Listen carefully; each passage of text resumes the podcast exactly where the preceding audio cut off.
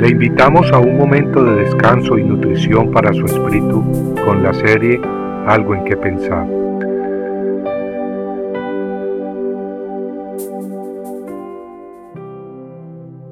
¿Qué harás?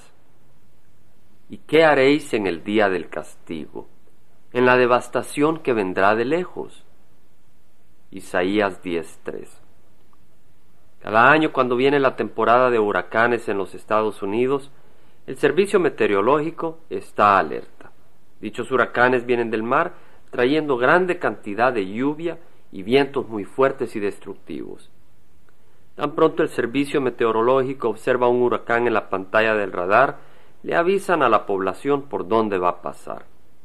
Inmediatamente los dueños empiezan a proteger sus casas y negocios cubriendo las ventanas con madera. Tan pronto el huracán se acerca, las pertenencias no son tan importantes como la vida misma y la gente deja todo huyendo, saliendo de la zona de peligro o refugiándose en lugares especiales.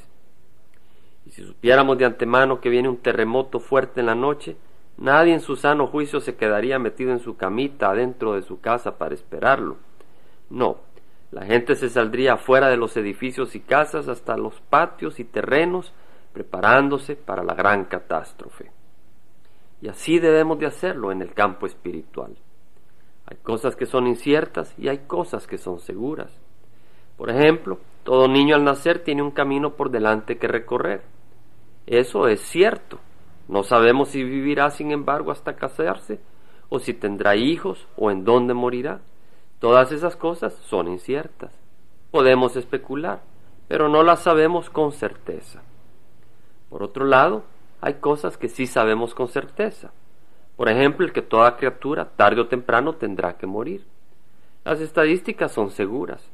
De cada persona que nace en este mundo, tarde o temprano, dicha persona muere. Otra cosa segura es que este mundo un día será juzgado. ¿Cómo estamos seguros? Bien fácil. Pues el mismo Dios soberano que predijo correctamente por medio de Miqueas que Jesús nacería en Belén, y que predijo claramente en el Salmo 22 y en Isaías 53 cómo el Mesías sería crucificado antes de que los eventos ocurrieran, es el mismo Dios poderoso que resucitó a Lázaro de la muerte, y el mismo Dios que creó los cielos y la tierra con el poder de su palabra, y es el mismo Dios que ha anunciado muchas veces que esta tierra será juzgada. Amigo, así como el servicio meteorológico anuncia que viene un huracán y uno se prepara si es sabio, Así Dios nos anuncia que viene un juicio y si somos sabios estamos preparados. En Isaías 10.2 leemos que en medio de la queja de Dios contra el pueblo de Israel, pregunta, ¿qué haréis en el día del castigo, en la devastación que vendrá de lejos? ¿A quién huiréis por auxilio?